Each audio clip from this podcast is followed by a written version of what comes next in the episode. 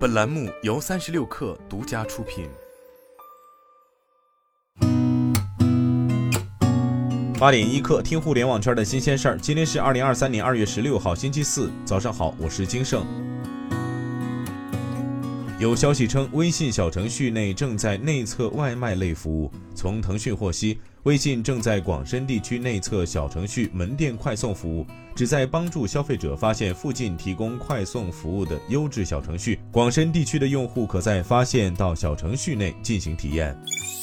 二零二二年，快手房产业务总交易额已超一百亿元。接近快手房产的人士表示，房产算是二零二二年成规模跑起来的业务。接下来，快手会在房产大会释放更多业务进展和规划。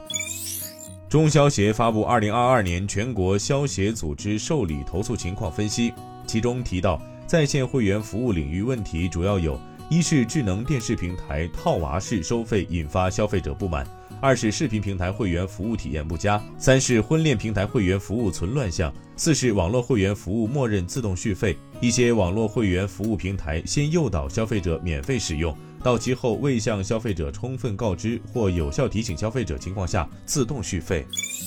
记者从网易处获悉，逆水寒手游里已经实装游戏 GPT。逆水寒手游给游戏 GPT 确定的方向是首个能在具体情境中应用、与游戏机制深度融入结合的，用来丰富游戏虚拟世界的智能 NPC 系统。该系统使用了 ChatGPT 同源的底层 AI 技术，采用了大量来自网易伏羲及雷火事业群的 AI 技术。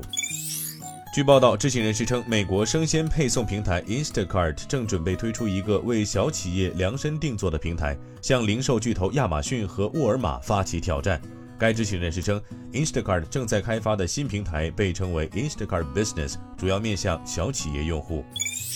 在去年十一月份开始招聘高级设备工程师、设备工程经理、制造运营主管等与电动皮卡 Cybertruck 生产相关的人员之后，特斯拉又在招聘负责 Cybertruck 制造区域冲压质量的高级质量工程师。